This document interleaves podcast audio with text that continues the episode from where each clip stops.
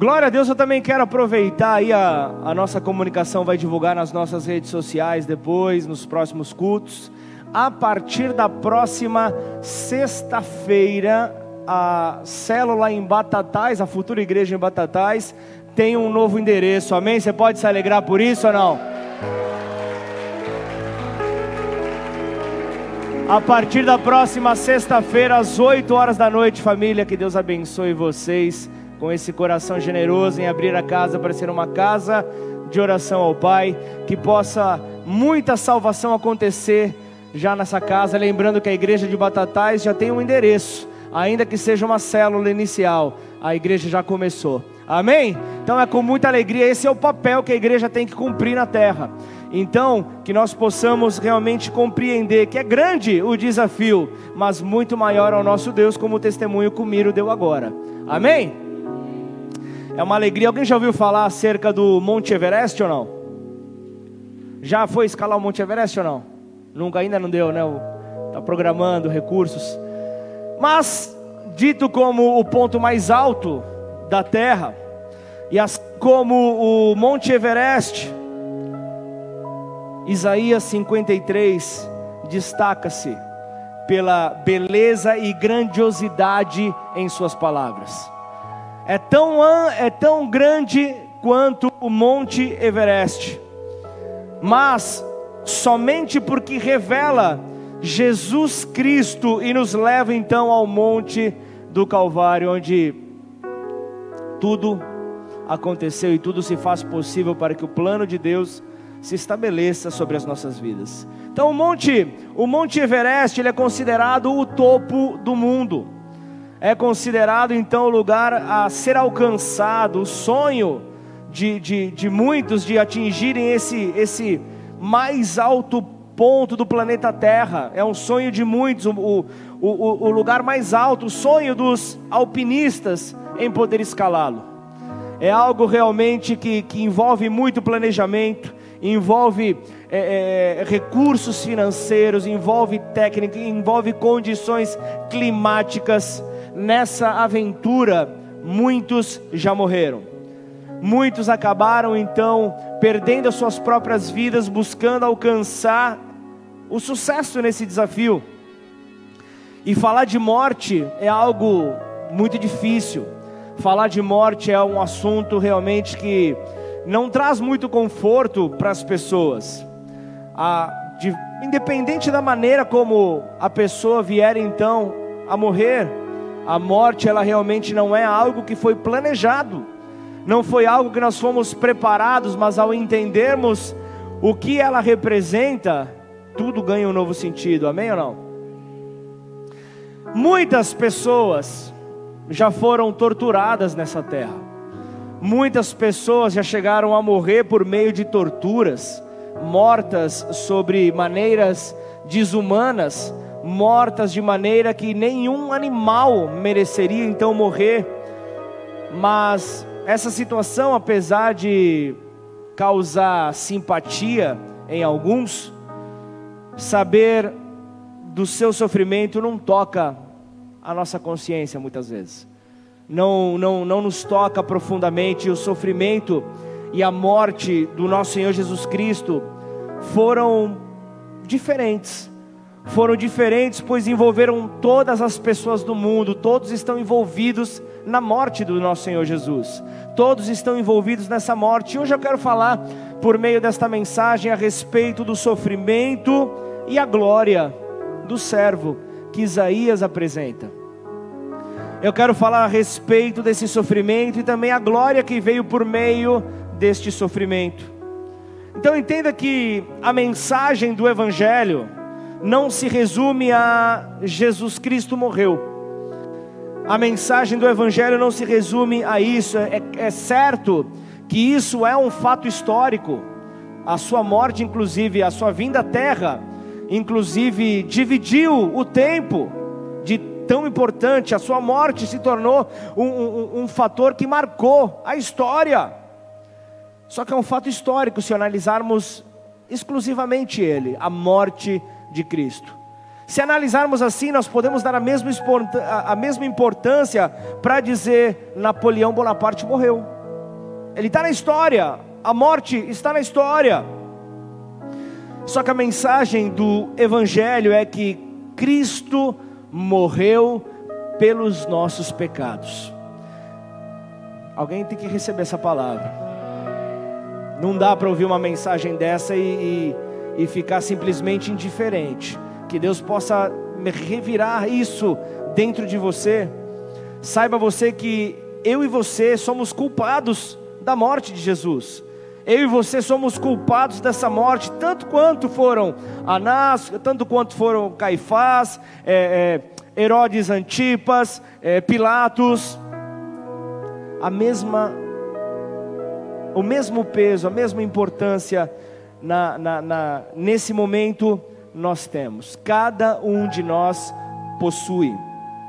Então nós precisamos primeiro, em primeiro lugar, entender nós precisamos, em primeiro lugar, entender o para quê da nossa missão nessa terra. Precisamos entender, em primeiro lugar, o para quê da nossa missão, para depois analisarmos como é que nós iremos cumpri-la. Nós precisamos entender para quê? Para que Deus me chamou? Para que Deus, para que existe a igreja? Para quê? Para que possamos então entender como nós faremos então com que essa, essa missão se cumpra nessa terra. É, é, há uma necessidade, se não houver entendimento, há só confusão. Ontem eu estava no carro com a minha esposa e meu filho, e conversando sobre um assunto, chegamos no momento e falamos: Fulano de Tal foi enterrado. E aí meu filho parou, falou: Pai. E eu falei: Pera um pouquinho, filho. Continuei falando: Pai. Eu falei: Pera um pouquinho, filho pai. Eu falei, fala filho, o que, que foi? Eu já fui enterrado? Aí depois de dar um pouco de risada no carro, eu falei, pensa na pergunta que você fez. Des, dessa simples conversa no carro veio a mensagem de hoje. Eu falei, filho, pensa. Pensa na pergunta que você fez. O que, é ser enterrado? Ele falou, não sei. Eu falei, aqui está um ponto. Aqui está um ponto. Você lembra que na semana passada eu falei acerca acerca de. Eu, eu, falei algo parecido, eu falei uma frase de Steve Jobs que fala que as pessoas não sabem o que, ela, o que elas querem até que seja mostrado a elas, até que você mostre a elas. Mas também trazendo isso para esta situação, as pessoas não entendem o, a resposta que elas devem dar até compreender aquilo que elas ouviram. Estão comigo ou não? De uma simples conversa com uma criança de 9 anos, surgiu a mensagem dessa noite surgiu a mensagem de compreendermos. E de uma maneira muito clara, Deus ele se revela àqueles que creem, àqueles que confiam nele. Então a mensagem de hoje vai re realmente nos mostrar ali, nos fará um retrato do sofrimento e a glória do servo de Deus. Essa mensagem vem para nos mostrar realmente o que aconteceu com Jesus. Qual foi o fato na qual traz a sustentação ao cristianismo? O que é que traz, o que é que faz então com que a nossa fé tenha um apoio? Com que a nossa fé fale que realmente há esperança para aquele que crê. Nós precisamos entender isso. Isaías 50, não é o texto ainda, Isaías 52, 52 13 fala: Eis que meu servo procederá com prudência, será exaltado e elevado, e será muito sublime. O servo, Isaías falando aqui, a palavra de Deus, o servo de Deus será exaltado, será elevado de uma maneira muito sublime, falando de uma maneira gloriosa, de uma maneira gloriosa, então o servo de Deus, ele será exaltado. Essa palavra vem então por meio do profeta messiânico. Só que logo a seguir nesse texto, ele é retratado com uma aparência tão desfigurada, tão desfigurada que não podia ser reconhecido como um dos filhos dos homens uma figura que não era humana. peraí, seja mais claro comigo, pastor, você pode estar falando aí. Então vamos lá, o, Novo Testamento ele descreve os fatores, ele traz os, os fatores que fizeram com que a aparência de Jesus ficasse então desfigurada, como o texto aqui apresenta fala como é que Jesus chegou até este momento, e isso fala de açoitamento. Jesus passou por açoitamento, Jesus teve que enfrentar a coroa de espinhos, Jesus teve que então é, entender ali o, o processo da crucificação, passar pelo processo da crucificação, mas acima de tudo, acima de tudo, o fato dele ter levado o peso do pecado da humanidade sobre ele fez com que ele tivesse então essa aparência. Posso ouvir um amém? Então entenda o seguinte: nunca, olha o que eu estou falando, hein? Nunca foi plano de Deus, nunca foi plano de Deus que o, o, carregar os pecados, que isso fosse algo natural para o homem. Então, se você está aí vivendo preso a um pecado, saiba, você no mundo espiritual você está desfigurado. Você está desfigurado porque essa não é a aparência que Deus planejou para a criação. Deus não planejou para os seus filhos que os seus filhos carregassem o peso do pecado. Só que Jesus assim o faz. E ele fica com a aparência desgastada. Agora, por que que o Messias deveria sofrer? Por que que o Messias deveria sofrer? Ele não merecia isso. Ele não merecia passar por isso como, como Jó. Como Jó, porque é, é, é sempre assim, é normal. Quando alguém sofre alguma consequência, alguém está passando por, por dificuldades, por lutas, alguém está passando por, por momentos difíceis, o comentário é: está em pecado, fez alguma coisa, alguma coisa aconteceu para o cidadão estar nesta condição. Mas e Jó? A Bíblia descreve como alguém diferenciado. Da mesma maneira que Jó não merecia sofrer, Jesus, ele é apresentado no Novo Testamento também sem merecer sofrer, sem merecer passar por nenhuma dessas situações. Então, por que do sofrimento? Aí entra a mensagem de hoje. O porquê do sofrimento, então aqui o Senhor vai trazer essa mensagem. Então, convido você a abrir a sua Bíblia em Isaías, capítulo 52, versículo 13. Nós vamos agora sim ler, vamos até vamos direto até o 53, 12. E aí eu quero, de uma maneira bem breve, destrinchar isso durante a mensagem. Isso se você estiver comigo, amém ou não? Então eu vou. Isaías 52, versículo 13, fala assim: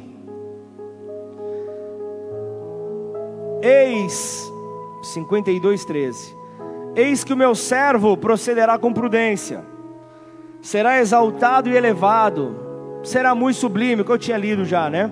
Como pasmaram muitos à vista dele, pois o seu aspecto estava muito desfigurado mais do que o de outro qualquer, e a sua aparência mais do que a dos outros filhos dos homens. Assim causará admiração às nações, e os reis fecharão a sua boca, se calarão, ele está dizendo aqui, por causa dele, porque aquilo que não lhes foi anunciado verão, e aquilo que não ouviram entenderão. Isaías 53: Quem creu em nossa pregação, e a quem foi revelado o braço do Senhor? Porque foi subindo como renovo, perante ele como a raiz de uma terra seca, não tinha aparência nem formosura. Olhámo-lo, mas nenhuma beleza havia que nos agradasse. Era desprezado e o mais rejeitado entre os homens, homem de dores e que sabe o que é padecer. E como um de quem os homens escondem o rosto, era desprezado e dele não fizemos caso. Você vai ver que nenhuma semelhança com os dias de hoje é mera coincidência. Certamente ele tomou, tornou sobre si as nossas ele, ele tomou sobre si as nossas enfermidades e as nossas dores levou sobre si. e nós o reputávamos por aflito, ferido de Deus e oprimido, mas ele foi tras, traspassado pelas nossas transgressões e moído pelas nossas iniquidades. O castigo, o castigo que nos traz a paz estava sobre ele, e pelas suas pisaduras fomos sarados. Todos nós andávamos desgarrados como ovelhas, cada um cada um se desviava, se desviava pelo caminho, mas o Senhor fez cair sobre ele a iniquidade de nós todos. Ele foi oprimido e humilhado, mas não abriu a boca. Como o cordeiro foi levado ao matadouro, e como ovelha muda perante os seus tosqueadores, ele não abriu a boca. Por juízo o opressor foi arrebatado, e de, e de sua linhagem, quem dela cogitou? Porquanto foi cortado da terra dos viventes por causa da transgressão do meu povo, foi ele ferido Designaram-lhe a sepultura, como com os perversos, mas com o rico esteve na sua morte, posto que nunca fez injustiça, nem dolo algum se achou em sua boca. Todavia ao Senhor agradou moê-lo, fazendo-o enfermar, quando der ele a sua alma como oferta pelo pecado, verá a sua posteridade e prolongará os seus dias, e a vontade do Senhor prosperará nas suas mãos. Ele verá o fruto do penoso trabalho da sua alma e ficará satisfeito. O meu servo, o justo, com o seu conhecimento justificará muitos, porque as iniquidades deles levará sobre si. Por isso eu lhe darei muitos como a sua parte, e com os poderosos repartirá ele o despojo porquanto derramou a sua alma na morte, foi contado com os transgressores, contudo levou sobre si o pecado de muitos, e pelos transgressores intercedeu. Você pode pôr a mão sobre a sua Bíblia? Vamos orar? Pai, é no seu sublime e poderoso nome que nós nos colocamos hoje diante de Ti, Pai.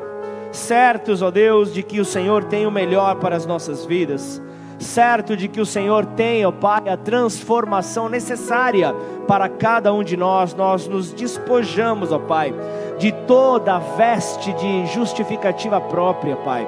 Tudo aquilo que vem para tentar, ó Deus, validar tudo aquilo que nós, por, por consequência, Pai, do primeiro Adão, nós viramos as costas ao Senhor. Nós queremos, ó Pai, em nome de Jesus, ó Pai, compreender, ó Pai, aquilo que o Senhor deseja realizar por meio da vida de cada um de nós, Senhor.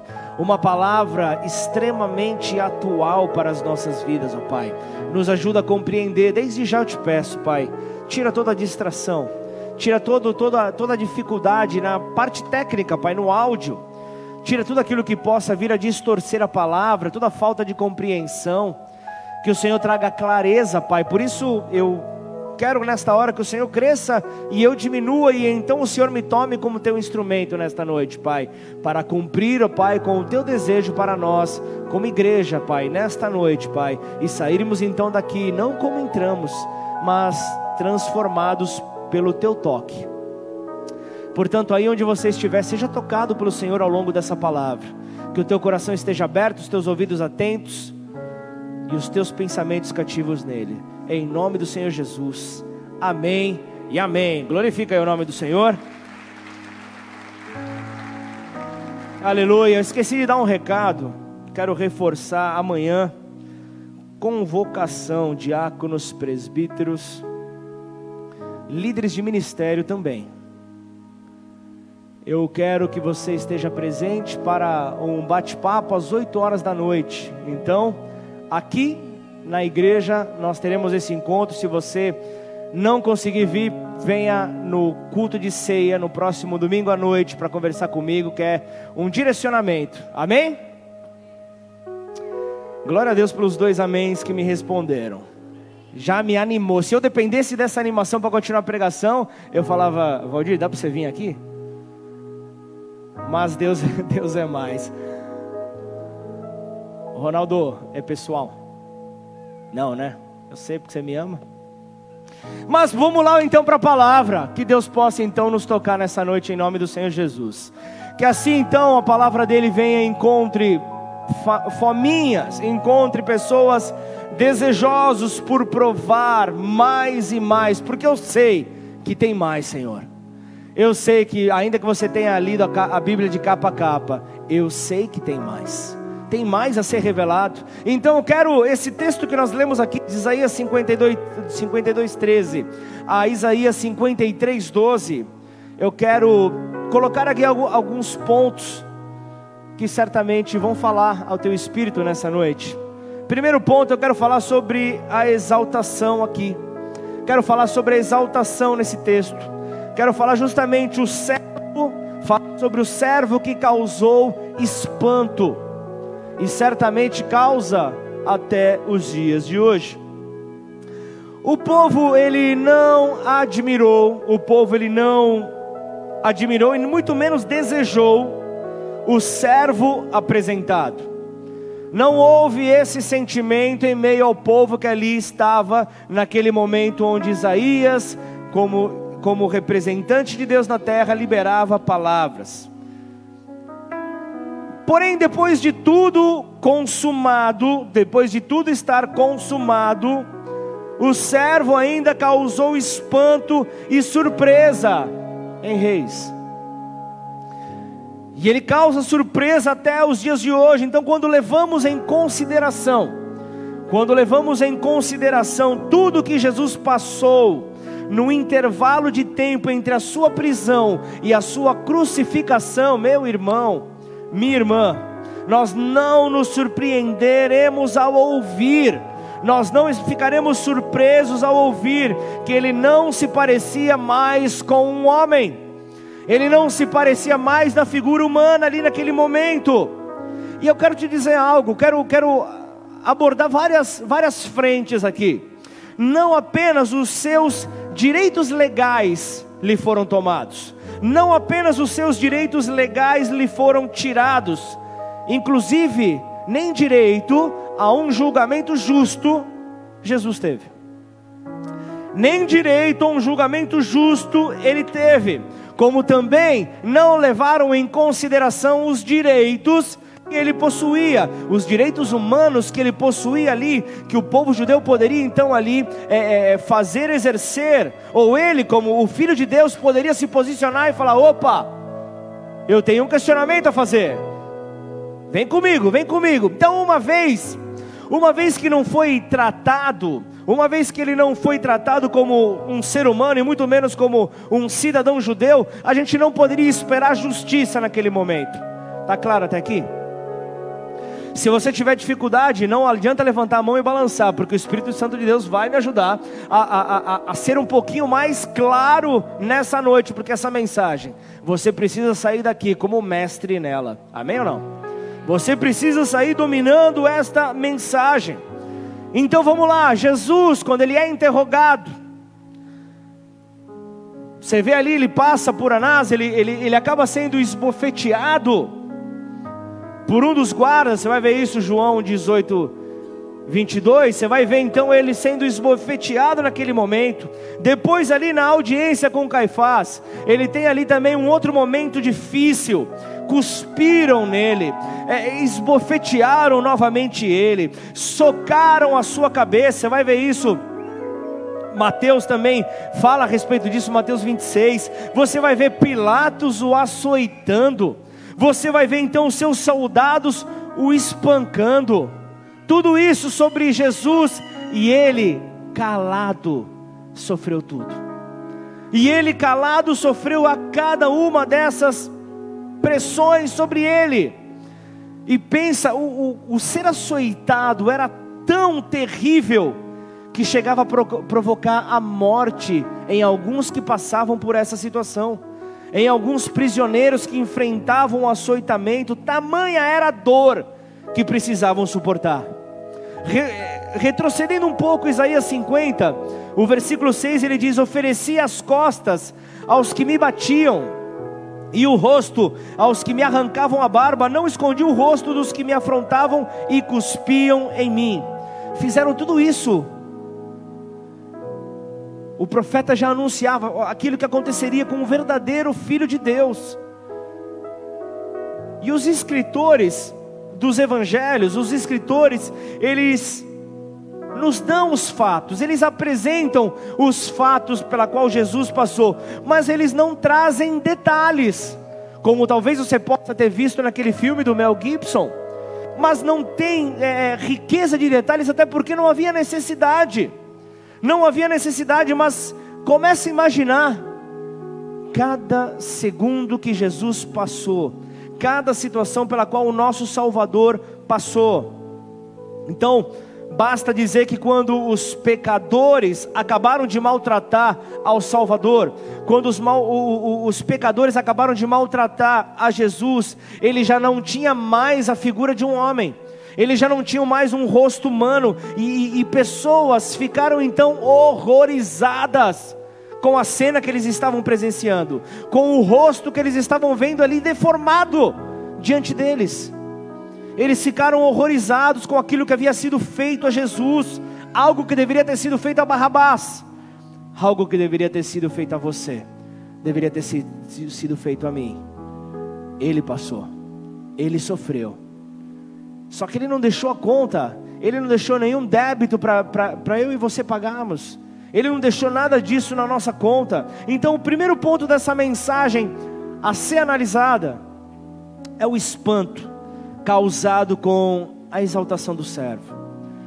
Então, naquele versículo primeiro que eu li, Isaías 52, 13, fala justamente sobre a maneira como o servo agiria. Ele agiria com prudência, ele seria exaltado, ele seria elevado de uma maneira muito gloriosa, por mais que a dor fosse o contexto ali daquele momento.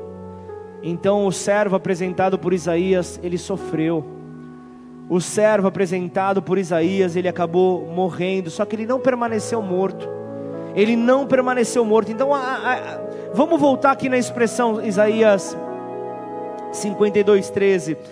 Ele procedeu com prudência, significa que ele foi bem sucedido naquilo que ele estava realizando naquilo que ele tinha para fazer. Ele foi muito bem sucedido, ele, ele, ele foi até o fim, ele cumpriu a missão dada pelo Pai a ele, com a morte e a morte de cruz. E o que parecia ser humilhante derrota, o que parecia ser uma, uma triste derrota, foi na verdade a maior vitória, uma grande vitória aos olhos de Deus. A vitória que Deus então, com o plano de salvar a humanidade, Ele colocou o que Ele tinha de melhor, o que Ele tinha de melhor no reino do céu, para então fazer com que esse plano pudesse então a, a, a ser concretizado aqui na terra. Então Jesus ele não foi apenas ressurreto dentre os mortos, não houve apenas a ressurreição dentre os mortos, mas foi também o seu corpo glorificado foi algo realmente glorioso, como havia sido anunciado que aconteceria. Então ele sobe ao céu, então ele vai ali ao céu, justamente para, para, para de, com a deixada ali do, do Espírito Santo aqui, aguardar o preparo da igreja para poder retornar e buscar uma igreja santa, uma igreja imaculada, uma igreja sem nenhum tipo de mancha. E esse é o trabalho, é o grande desafio que eu e você temos nessa terra, de arrancarmos todo e qualquer tipo de sujeira nas nossas vestes. Isso fala de pecado, isso fala de contaminação, isso fala realmente de desvio do caminho que Deus tinha para nós nessa terra. Então eu quero falar a respeito de um Salvador que foi exaltado, que possui toda a autoridade, pois tudo foi colocado diante dos seus pés. É a autoridade dada por Deus, que foi o que aconteceu com Jesus. Então, diante disso, não há ninguém no universo, no planeta Terra, que seja maior do que Jesus. Isaías 52, agora no versículo 15, ele diz assim: causará. Olha o que ele fará comigo e contigo, ele causará admiração admiração às nações, os reis fecharão a sua boca por causa dele, porque verão aquilo que, que não lhes foi anunciado e entenderão aquilo de que não tinham ouvidos, ouvido. Então eles ficaram, ficarão espantados então com a mensagem do servo. Essa mensagem trará então é, é, uma ação que os deixará boquiabertos, como todo aquele que resistir ao agir dele nessa terra. Então você vê aqui que ao entendermos a mensagem central do Evangelho, ao entendermos o, ao entendermos o porquê as pessoas ficaram aterrorizadas, ao entendermos por que, esse sentimento veio sobre as pessoas quando entenderam a mensagem do Evangelho. Quando isso então aconteceu, nós, é, nós o que, o que pode ter sido visto ali naquele momento, o homem a qual eles condenaram naquele momento, o homem a qual, sem direito à justiça, foi condenado, esse homem declarou: Todos estão condenados, não sou só eu. Todos estão condenados. Então ele traz essa essa essa essa mensagem. Traz essa mensagem trazendo realmente terror para algumas pessoas quando entenderam realmente o seu significado. Todos estariam condenados, mas ele traz um mas mas há salvação para aqueles que abandonarem os seus pecados e confiarem nele. Haverá saída então para todo aquele que abandonar os seus pecados e confiar em Jesus. Há uma saída, só que é impossível. Olha só. É impossível alegrar-se com as boas novas da salvação enquanto eu não encarar a má notícia da condenação. Enquanto eu não encarar que existe uma condenação, eu não tenho como me alegrar com a salvação, ok? Eu serei salvo do quê? Do que que eu serei salvo? Para crer em Jesus, eu preciso crer naquilo na qual ele foi chamado a realizar nessa terra. Jesus, ele não sofreu e morreu por sua própria culpa. Ele não tinha peso, ele não tinha condenação sobre ele, mas isso ele fez porque nós éramos culpados nós tínhamos essa culpa. Então é esse é o fato que traz, que causa espanto nas pessoas. Esse é o fato que traz tanto espanto e faz com que as pessoas se calem. O fato de verem que terão que escolher entre permanecer na prática, no exercício do pecado ou abandoná-lo. Para tudo nessa vida há que haver uma escolha. Nós temos que escolher. Mas aí o texto traz um segundo ponto. E esse segundo ponto fala sobre humilhação. Fala de um servo sofredor, de uma face de sofrimento. Fala sobre o servo sofredor. Os primeiros três versículos de Isaías 53. Quem creu em nossa pregação? E a quem foi revelado o braço do Senhor, porque foi subindo como um renovo diante dele como raiz em uma terra seca, não tinha boa aparência nem formosura. Aqui estava claro, ele não tinha boa aparência. Olhamos para ele, mas não havia nenhuma beleza que nos agradasse, era desprezado e o mais rejeitado entre os homens. Homem de dores e que sabe o que é padecer, e como um de quem os homens esconderam o rosto, era desprezado, e dele não fizemos caso. Isaías 53 descreve a vida, descreve a vida e o ministério de Jesus Cristo. Depois, se você seguir ali, versículo 5 ao versículo 8, fala da sua morte. Você vai ver depois, na sequência, falar do seu sepultamento, posteriormente da sua ressurreição e exaltação mas é um texto que traz palavras gloriosas, e a ligação que nós vemos entre esses capítulos de Isaías, a ligação que nós vemos entre esses capítulos de hoje é a morte do servo inocente no lugar dos culpados. A morte do servo inocente no lugar daqueles que deveriam estar pagando por esse preço. Então, há uma certeza aqui: Jesus ele pagou o preço da salvação pela humanidade. Ele pagou então o preço da salvação. Então entenda, o braço dele não se encurtou para o seu povo. Então, existe aqui nesse ponto, quando ele cita o braço do Senhor, fala de uma, de uma força poderosa, fala de uma força poderosa que está à nossa disposição, uma força poderosa que nós podemos então trazer à existência no momento que nós desejarmos, no momento que nós escolhermos, no momento que nós invocarmos essa força poderosa, estará à nossa disposição. Essa força estará conosco. E ele fala também, mas há um contraste aqui. Ele fala como raiz em uma terra seca, que fala de uma figura de humilhação, fala de uma figura de fraqueza. Então há aqui um contraste: um braço forte e uma raiz como em terra seca. Fala aqui de um Deus completo, fala de um Deus de mistério. E o mistério é quando Deus ele faz então o universo. Ele vai e ele usa os seus dedos para, para então criar o universo.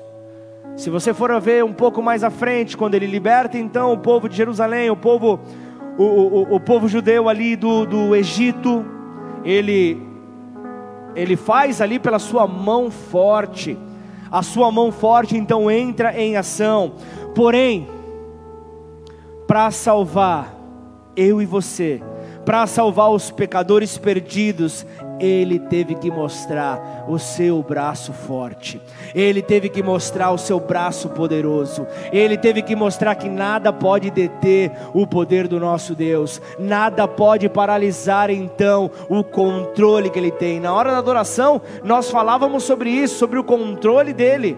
Só que, no entanto, as pessoas, elas ainda recusam em crer. As pessoas ainda recusam em crer nessa grande demonstração do poder de Deus. Paulo, ele fala aos Romanos é, 1,16: Pois eu não me vergonho do Evangelho, porque ele é poder, ele é poder de Deus para a salvação de todo aquele que nele crê, primeiro do judeu e também do grego não se envergonha do Evangelho, porque o Evangelho é poder. Então, servo, o servo de Deus, que vem então a se tornar um grande homem, ele cresceu no meio de nós. Ele cresceu, ele habitou no meio de, de nós. No começo de Isaías, Isaías 9, ele fala que um menino, um menino nos nasceu, um menino nasceu no nosso meio, um menino foi realmente levantado nessa terra, falando o que? Da humanidade da humanidade de Jesus, falando da humanidade do Filho de Deus, fala então ali, é, um filho se nos deu, falando ali da divindade de Deus, falou de um Deus homem, mas também falou de um Deus Deus, 100% Deus e um 100% homem. Falou de poderes aqui distintos, mostrando é possível para o homem, ao ter uma aliança com Deus, ele viver todos os planos, todos os sonhos que Deus tem para ele. Amém ou não? Aleluia!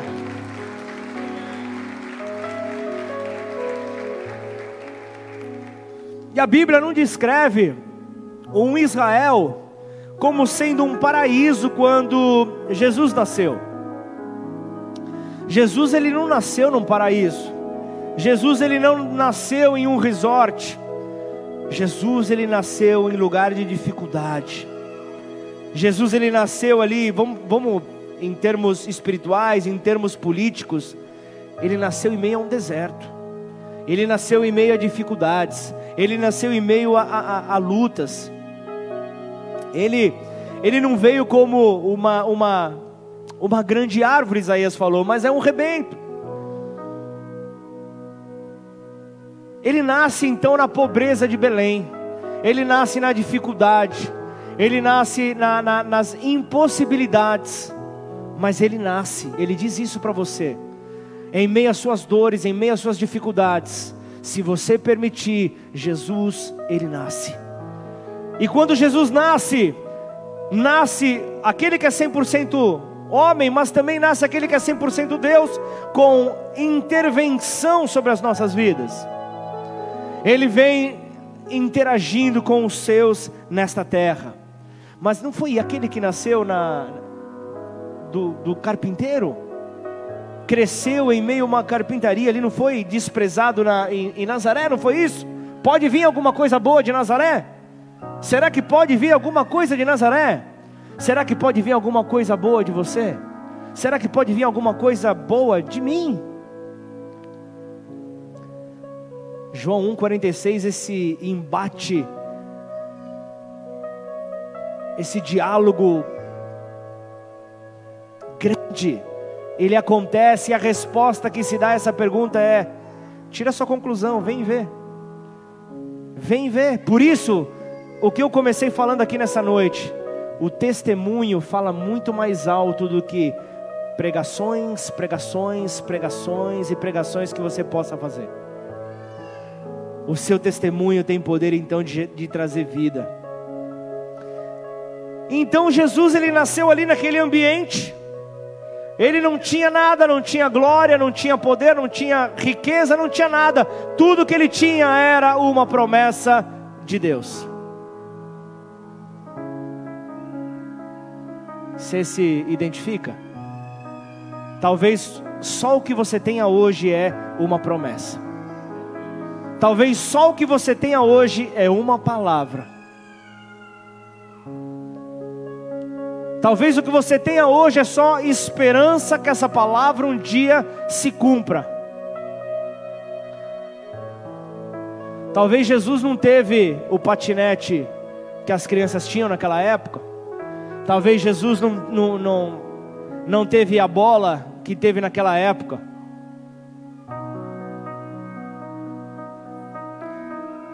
Talvez, hein? Isso não está na Bíblia.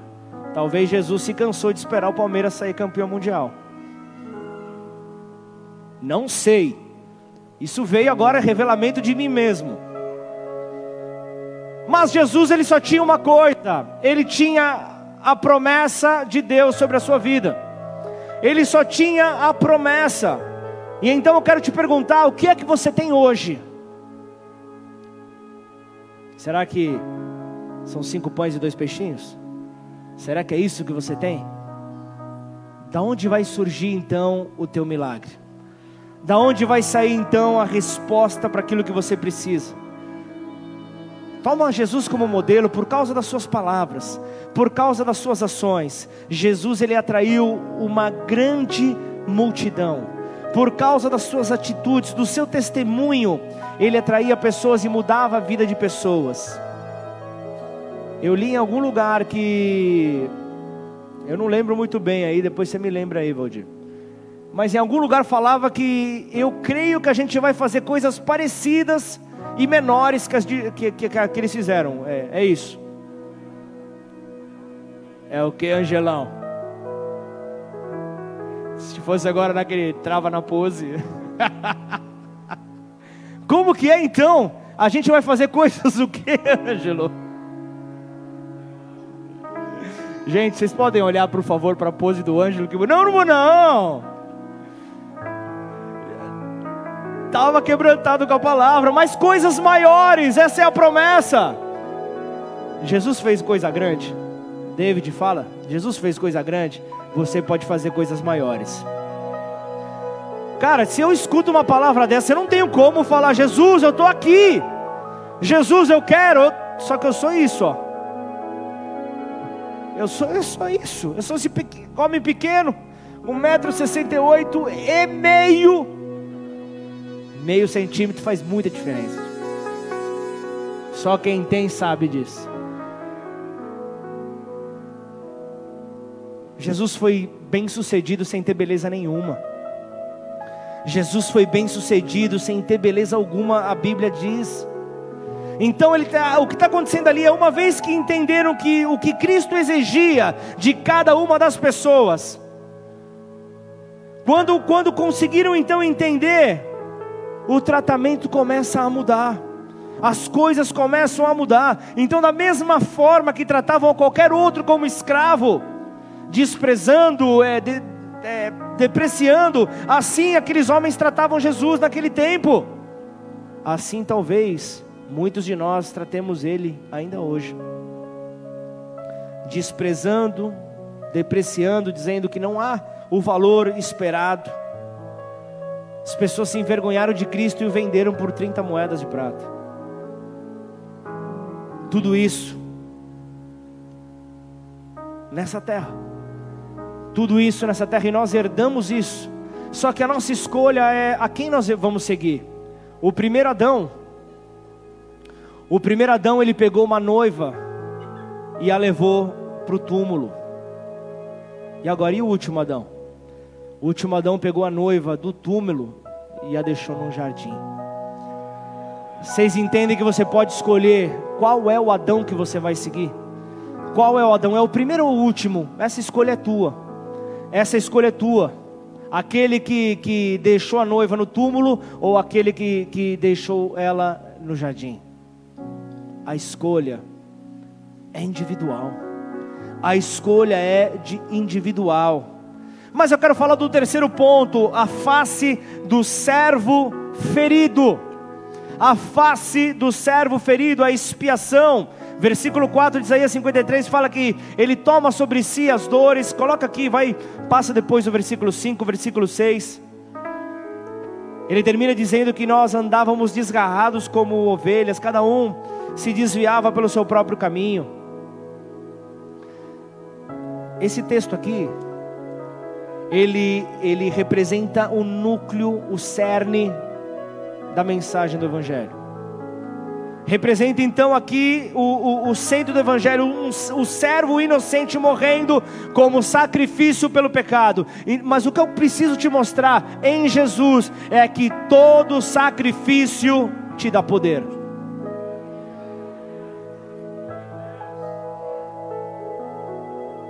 Todo sacrifício te dá poder. Servir a Ele não é fácil, envolve sacrifício, envolve sim dizer para que o churrasco termine mais cedo no domingo para poder estar recebendo direcionamento da parte dele. É um sacrifício, é, para quem gosta de carne ainda. É. Só que é, é muito mais. Eu dei um exemplo bobo porque muitos encaram o sacrifício como coisa simples, mas é um sacrifício você perdoar, é um sacrifício você amar, é um sacrifício. É claro que é, é muito sacrifício. Só que se eu me proponho a crer que diante de todo sacrifício há poder, sabendo que não vou precisar mais morrer por ninguém, porque alguém já morreu por mim. Não vou precisar matar animal e derramar sangue, porque alguém já fez isso. E foi um sacrifício perfeito. Na cruz, Jesus, ele foi pisado. Sabe o que aconteceu ali? Ele foi esmagado pelo peso do fardo que ele carregava. E o que era fardo? Você pode se, se perguntar aí. Foi aquilo que o Senhor fez cair sobre ele, sabe? A, a, o peso do pecado, a iniquidade da terra o peso de todos nós veio sobre ele, e isso esmagou ele. Então, de fato, o pecado é um fardo que, que vai ficando cada vez mais pesado à medida que nós resistimos a Deus.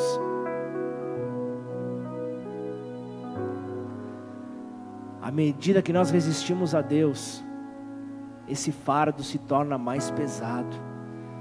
Temos dificuldade em, em, em, sustentar. E eu estou falando de alguém que foi moído. Jesus, ele foi moído. Jesus, ele foi pisado. Só que, no entanto, o castigo que estava sobre ele trouxe sobre a minha vida e sobre a tua paz, um peso de paz. O castigo que estava sobre ele trouxe paz, trouxe cura. E então nós não podemos sair por aí nos arrastando, sobrevivendo, se Ele é a vida e Ele tem para nós uma vida abundante, não dá para ficar sobrevivendo por aí. Não dá para ficar sobrevivendo por aí se ele, tem, se ele tem paz, se ele tem cura, se ele tem vida. Não dá para permanecer dessa maneira. Nós temos que sair realmente multiplicando essa vida. Nós temos que sair multiplicando essa vida que há nele. Multiplicando então essa vida que somente Ele pode trazer para nós. O pecado é sério. O pecado é sério, é uma transgressão, é uma rebelião contra Deus, é a ousadia de cruzar o limite que Ele colocou para nós, o limite que Ele colocou para nós não atravessarmos, a linha que Deus marcou para que não fosse atravessada. O pecado é justamente isso, é atravessar. Só que, deixa eu te dizer algo, nós somos pecadores por escolha e por natureza por escolha e por natureza, nós carregamos isso. E o texto diz que, como as ovelhas, nascemos com uma natureza que nos impele a desviarmos do caminho, mas é o bom pastor que nos mantém no caminho juntos, no aprisco. É Ele que nos mantém então unidos, só que em nossa insensatez nós decidimos escolher o nosso caminho próprio.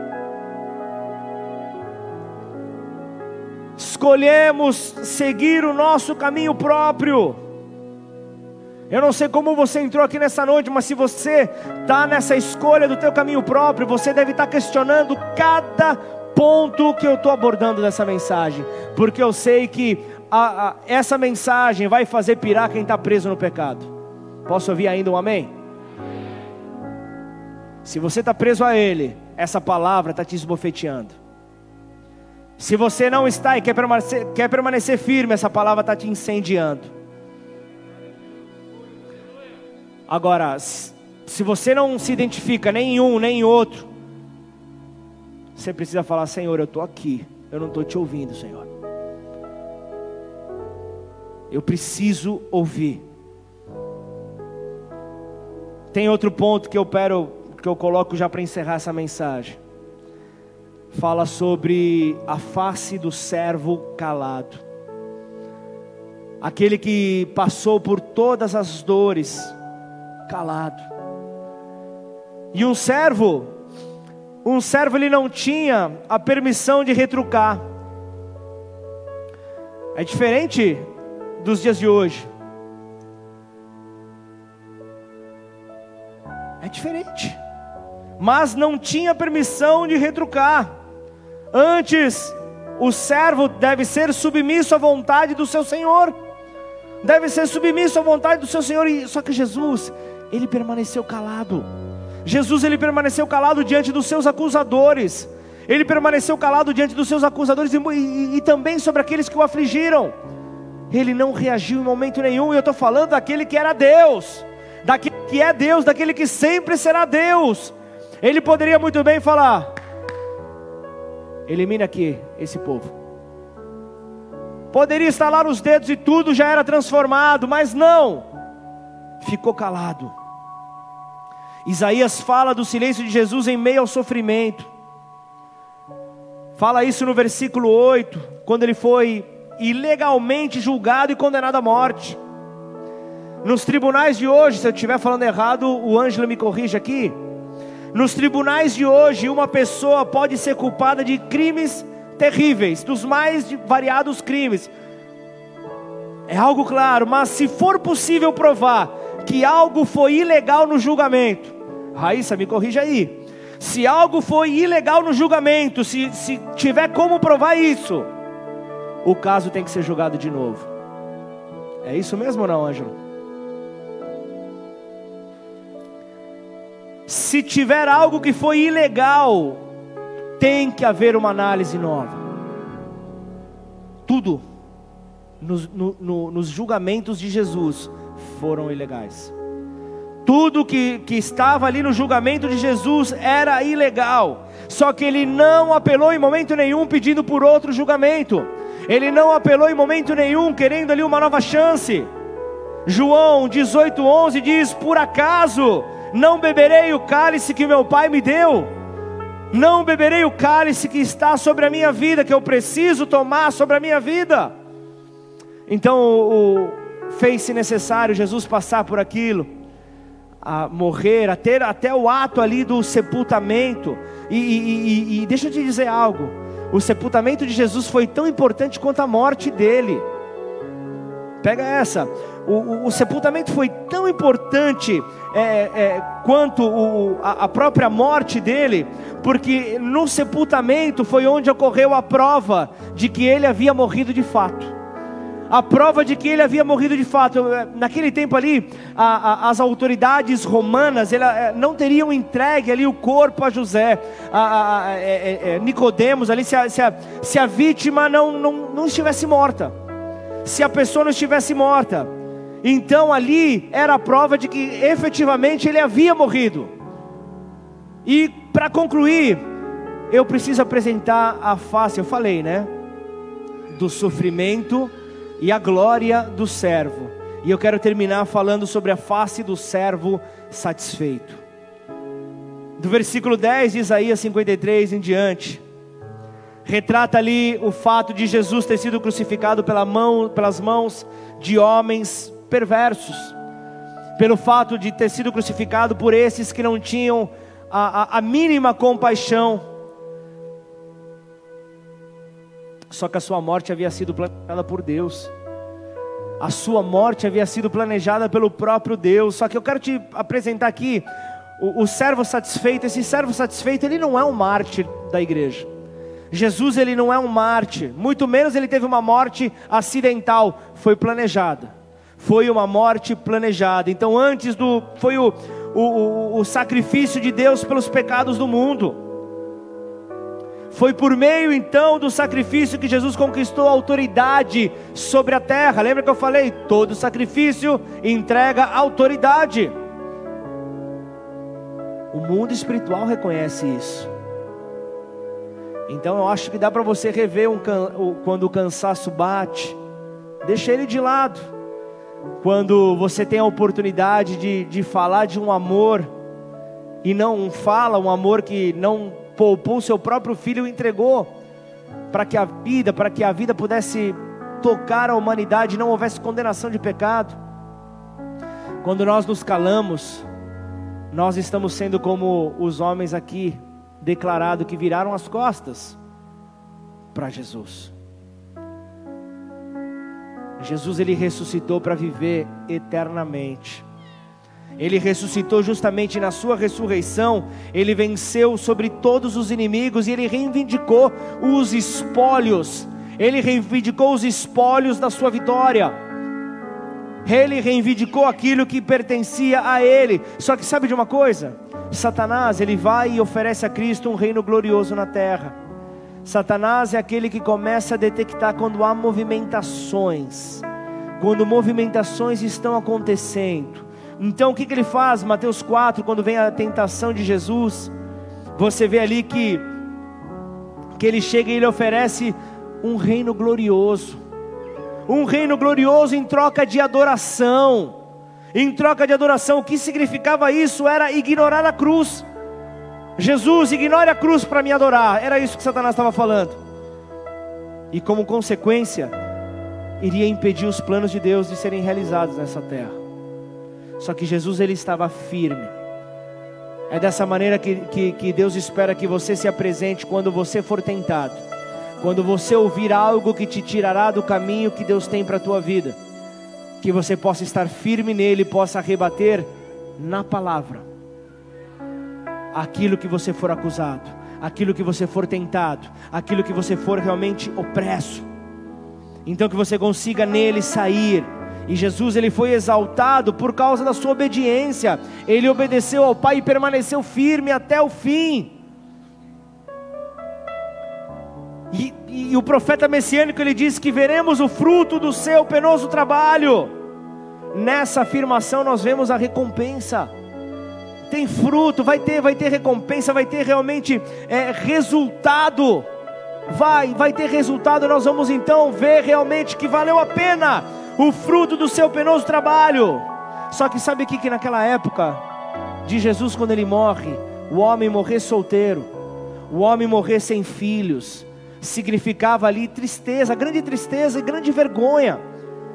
O homem que morria sem filhos era, era vergonha para os judeus, não deixou uma descendência, era vergonha, era motivo de grande tristeza.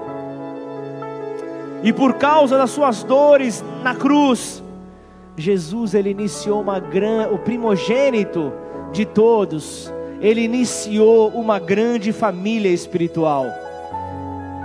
Lá na cruz, ele já sabia que em 2021 a família Bola de Neve de Ribeirão Preto estaria ouvindo essa mensagem.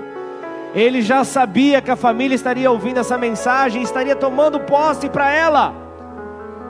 A identidade que tem em Cristo Jesus, o sentimento de pertencimento a esta família espiritual conquistada na cruz conquistada na cruz, que sabe que muito maior aquilo que nos une do que aquilo que nos divide, do que aquilo que nos separa. Muito maior é a confiança que nós temos que depositar nele. A obra do servo naquela cruz trouxe glória, a obra daquele servo na cruz trouxe satisfação, trouxe essa face para o servo. Ele satisfez o coração do Pai. João 8, 29 diz: E aquele que me enviou está comigo. Aquele que me enviou está comigo, não me deixou só, porque eu faço sempre o que lhe agrada. Eu faço sempre o que, ela, o que lhe agrada, e Deus não se alegrou em ver o filho sofrendo, isso é certo.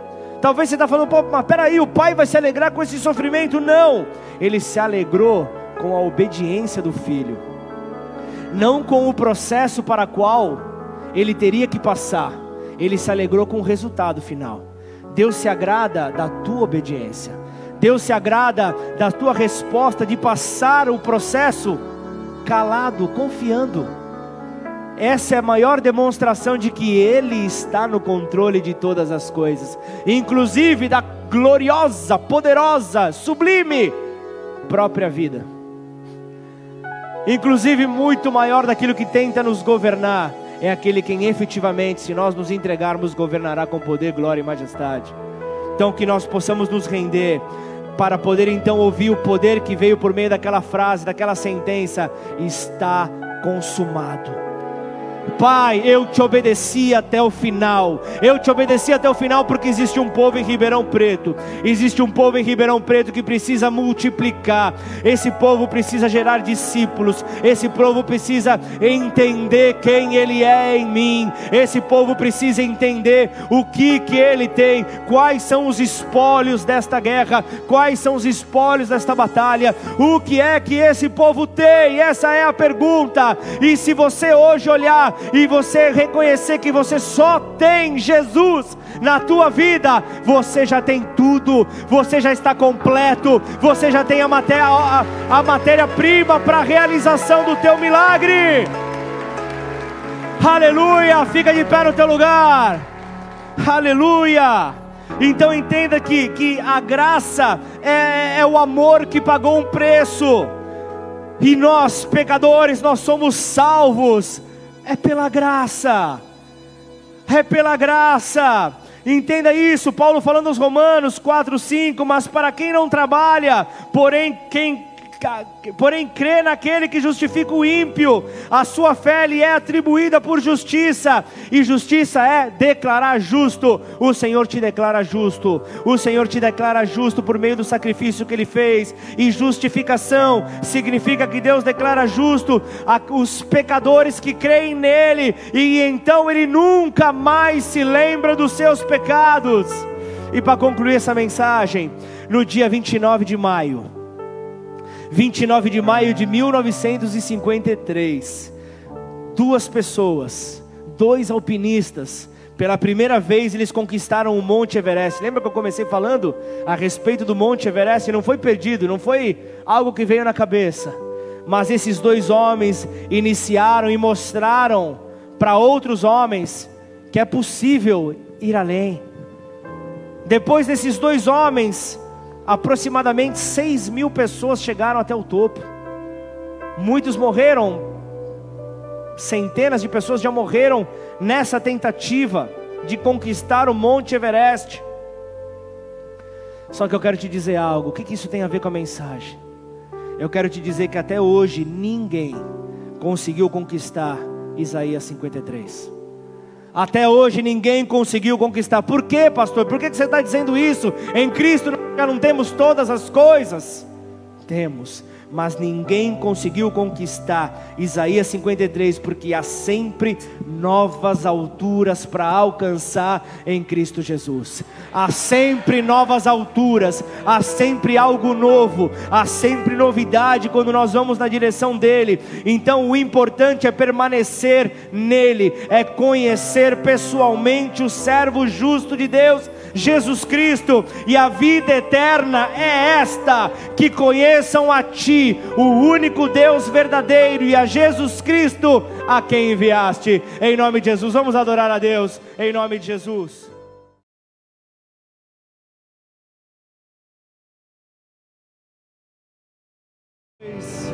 É este nome poderoso, Pai, que tem cuidado de nós. Eu não posso terminar esta reunião sem antes dar a você a oportunidade de juntos, você não nunca está sozinho quando está em Cristo, para que juntos nós possamos ir ao encontro do Pai. Talvez você já venha escutando falar a respeito deste cujo nome está acima de todo nome, Jesus, o Filho de Deus. Talvez você tenha é, tido algumas experiências ou ouvido falar acerca de algumas experiências mas não teve ainda a oportunidade de, com os teus próprios lábios, dizer: Senhor, eu quero viver essa experiência, eu quero entregar a minha vida a Ti para viver tudo que o Senhor tem para mim. Não é possível que seja apenas na vida do meu irmão, eu quero também viver, Senhor, não invejando, não com qualquer tipo de, de, de, de pedido, Pai, para ser exclusivo para mim, mas eu quero, Senhor, viver, ó Pai, com a mesma intensidade que o Senhor tem para cada um de nós. Talvez hoje seja a tua primeira vez aqui, talvez você não esteja entendendo muito, mas você quer firmar esta aliança com o Senhor. Então repete essa oração comigo. Declara assim: Pai. Pai. Nesta noite, nesta noite, eu te peço perdão. Eu te peço perdão por toda vez, por todas as que eu virei as costas, que eu virei as costas ao Senhor, ao Senhor. Toda vez, toda vez que eu não quis, que eu não quis me aproximar, me aproximar daquele que tem poder nesta terra, daquele que tem poder nessa terra. Por isso, Senhor, por isso, Senhor, eu reconheço, eu reconheço o amor de Deus, o amor de Deus sobre a minha vida, sobre a minha vida, ao ponto, ao ponto de, entregar de entregar o seu filho, o seu filho para morrer em meu lugar. Morrer meu lugar. E ao terceiro dia, e ao terceiro dia ressuscitá-lo, ressuscitá dos mortos, dos mortos e trazê-lo para a vida, trazê-lo para a vida, eterna, a vida eterna, que está à minha disposição. Está à minha disposição. Por isso eu me entrego. Por isso eu me entrego. E te recebo. Te recebo como meu único, como meu único e suficiente, e suficiente Senhor e Salvador. Senhor e Salvador. Escreve o meu nome. Escreve meu nome no livro da vida. No livro da vida. E a partir de hoje. a partir de hoje. Muda a minha história. Muda a minha história. Em nome de Jesus. Em nome de Jesus. Pai, em nome de Jesus, Senhor, eu quero colocar a minha vida junto a cada um daqueles que fizeram esta oração, Pai, pela primeira vez. Ou aqueles que vieram reafirmar, oh, Pai, ao retornar a Sua presença que o Senhor possa estabelecer os passos, ó Pai, de cada um, Pai.